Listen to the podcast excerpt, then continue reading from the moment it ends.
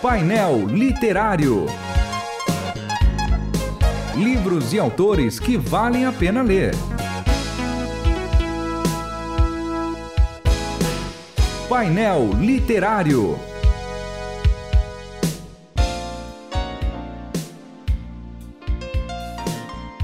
Sejam todos bem-vindos ao painel literário da Rádio Transmundial. Hoje a gente está começando uma série muito especial. Nós vamos falar exaustivamente sobre os livros do Dr. Shed.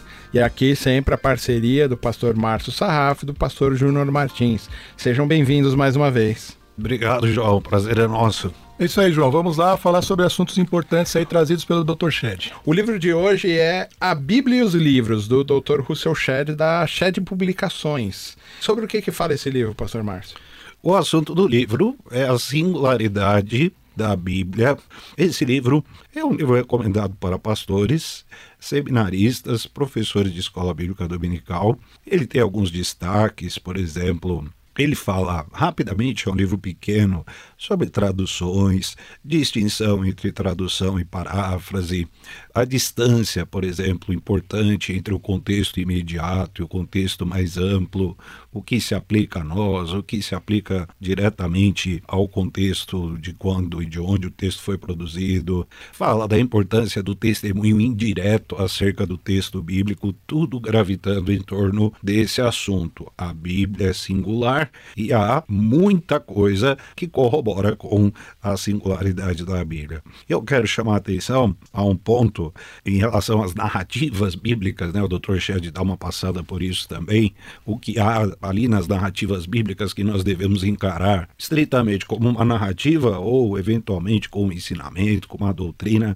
então ele ensina a gente fazer distinção em relação a isso e ele sempre sugerindo que exista aí a prática de uma leitura extra bíblica para corroborar o conhecimento, o saber teológico. Basicamente o livro é isso para pastores, seminaristas e professores de escola bíblica. Muito recomendado. Verdade. Ah, Pastor Júnior, há tanta diferença assim entre a Bíblia e os outros livros? Né, de poesia, os romances. Há tanta diferença assim? Eu estou lembrando aqui do trecho, né, do livro quando ele fala a respeito de onde está a vontade de Deus na Bíblia, uhum. e é uma parte do livro aí onde ele vai martelar bastante as diferenças entre a Bíblia e, e os demais livros, né? Uh, os cuidados que a gente tem que ter com leituras extremamente secularizantes, com interpretações distorcidas da Bíblia, muitas vezes geradas por outro tipo de literatura, a diferença é, é, é uma, há um abismo né, de diferença, porque a gente está falando de um livro revelado né? Um presente do, do, do pai para os seus filhos, né? Um livro inspirado, falando de outros livros que foram produzidos, às vezes com esmero, com carinho, com dedicação, de forma arguta, profunda, mas que não tem o peso de, de revelação de Deus, né? Não tem o peso da inspiração do, do, do Espírito Santo. Então a gente está tratando exatamente de coisas assim absolutamente é, diferentes. Pastor Márcio, quando a gente fala da Bíblia, a gente pode confiar nela de verdade, porque são tantos anos são tantas é, é, cópias, tantas editoras, não é, que fizeram traduções e um monte de coisa. Ainda hoje, uma, um, livro que foi escrito há tanto tempo atrás, um livro que ah, teve tantos autores humanos, a gente pode confiar no texto bíblico que chegou até as nossas mãos? Sim, o texto bíblico, João, ele é confiável por razões estritamente de natureza técnica, literária, mas há um componente, quando envolve a escritura, que nós devemos levar em consideração, que é o principal, que é de natureza espiritual. Estamos falando de fé. E, como o pastor Júnior bem colocou, a vontade de Deus está na escritura. E a vontade de Deus é Cristo. Cristo é a Escritura. A Escritura gravita em torno dele, a Escritura é ele, a Escritura dá testemunho dele. Então, quando falamos qual é a vontade de Deus para minha vida, a vontade de Deus para minha vida é Cristo e tudo o que isso significa. E até onde conhecemos, até onde se é possível conhecer, o único livro que fala de Cristo do ponto de vista de, de, doutrina, de fé, de ensino, de testemunho, e aí corroborando com história, geografia, arqueologia e a própria teologia. Portanto, a Bíblia é um livro confiável, é, digno de toda aceitação, como diz a própria palavra, mas é claro que o componente de fé ele é prioritário, porque sem fé não tem como agradar a Deus, né, João? É, eu, eu, vejo um item, Júnior, que é, parece uma coisa meio comercial. A Bíblia é o livro mais vendido do mundo. Parece que é só comércio, né? Por isso que a coisa andou, porque é comercial. O cara tá afim de vender e ter lucro, então ele faz uma propaganda de que a Bíblia é boa. Será que esse argumento é válido? Porque eu vejo as pessoas até falando disso, ah, essa coisa é meio comercial, os caras estão vendendo fé. Não parece uma coisa só comercial, só midiática? Eu não tenho dúvida que se a gente fizesse um levantamento que estabelecesse uma relação entre o número de Bíblias que são vendidas e o número de Bíblias que são realmente lidas, eu acredito que a gente teria um número vergonhoso. Eu não vou arriscar um número. Então, eu, eu, eu tenho quase certeza, não posso dar isso em números, de que uh, as Bíblias que são realmente lidas, elas são muito pequenas em relação. Tem muita Bíblia empoeirada, né? Tem muita Bíblia empoeirada, abertas em determinados lugares, como mandingas, né, como superstições. Mas eu acredito que Deus está por trás desse processo né, de semear, a palavra literalmente, no sentido de espalhar o texto bíblico hum. por todos os lados. E é a ferramenta mais poderosa de evangelização e de produção de fé no coração das pessoas. Você pode ver que qualquer trabalho missionário, ele sempre leva consigo um esforço de compartilhar as escrituras, de contrabandear as escrituras, de mandar as trechos das escrituras por, eh, por balões invadindo aí países, digamos assim. Ou seja, ela tem um papel fundamental na construção da fé, na construção de uma, de uma igreja, da, da formação de um púlpito, na formação de um obreiro. Então, apesar de ser um livro o livro mais vendido, provavelmente proporcionalmente não o mais lido, ele é fundamental para a fé no mundo inteiro. E isso está no coração dos crentes, dos missionários, dos pastores das igrejas, de que a palavra tem que ser espalhada. Literalmente, o livro também deve ser, deve chegar na mão das pessoas, ou pelo menos trechos dele. E tem uma questão, uhum. Eh, João uhum. e Pastor Júnior, que é importante também a gente considerar. A Bíblia é um livro antigo, é um livro de cultura antiga, o texto é antigo, aliás, do ponto de vista de antiguidade, é o que se tem de mais atual e mais presente, mais permanente é o texto bíblico. Né?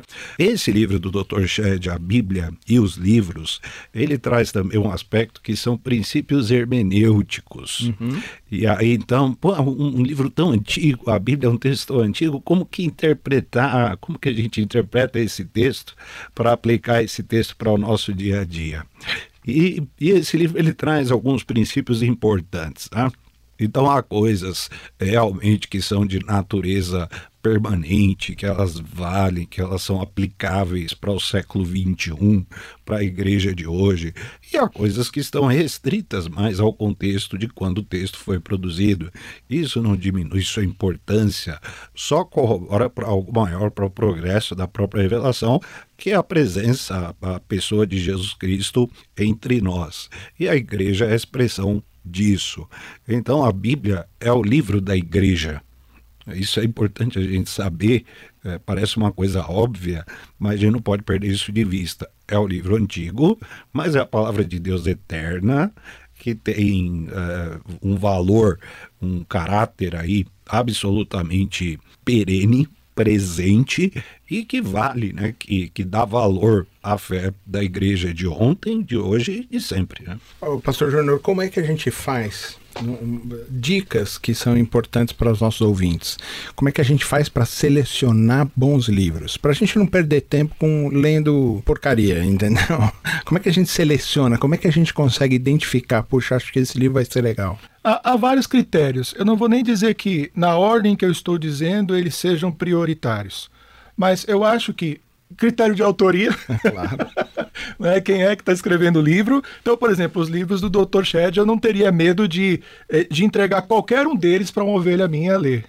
Inclusive, Esse é um livro que a gente pode comprar todos. Pode né? comprar todos. Você Sim, quer tratar do, da dúvida. Bíblia os livros, você quer falar de justificação, está aqui o livro. Você quer alguma coisa sobre o Sermão do Monte, está aqui o livro. Você quer sobre o padrão de felicidade, bom, qualquer livro dele eu indicaria. A, a idoneidade das, das editoras também. A gente sabe que há editoras que elas precisam sobreviver, elas precisam de dinheiro. Mas há algumas editoras que parecem primar pelo ganho financeiro.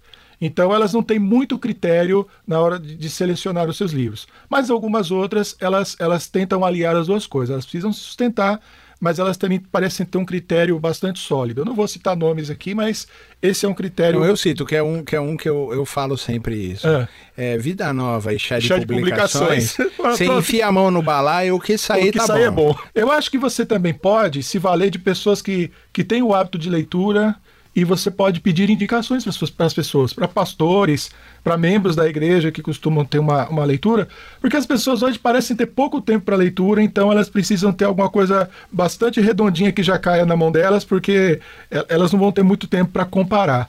Então há pessoas que leem bastante, há pessoas que têm bastante acesso a, a- a livros, como nós, por exemplo, e a gente pode, pode indicar boas leituras dentro de determinadas temáticas. Eu tenho o hábito até de, quando uma ovelha me traz algum tipo de livro, ah, eu ler antes e depois eu, eu- eu dizer se eu indico ou não, ou até os riscos, os perigos ou as vantagens que o livro pode ter. Recentemente eu fiz isso. Então é uma forma também de você também se comprometer até com a leitura das pessoas. Esse é o nosso papel aqui no painel literário, que a gente possa também dar boas dicas para que os ouvintes possam Perfeito. adquirir e montar uma biblioteca que seja relevante para a vida e para a jornada cristã.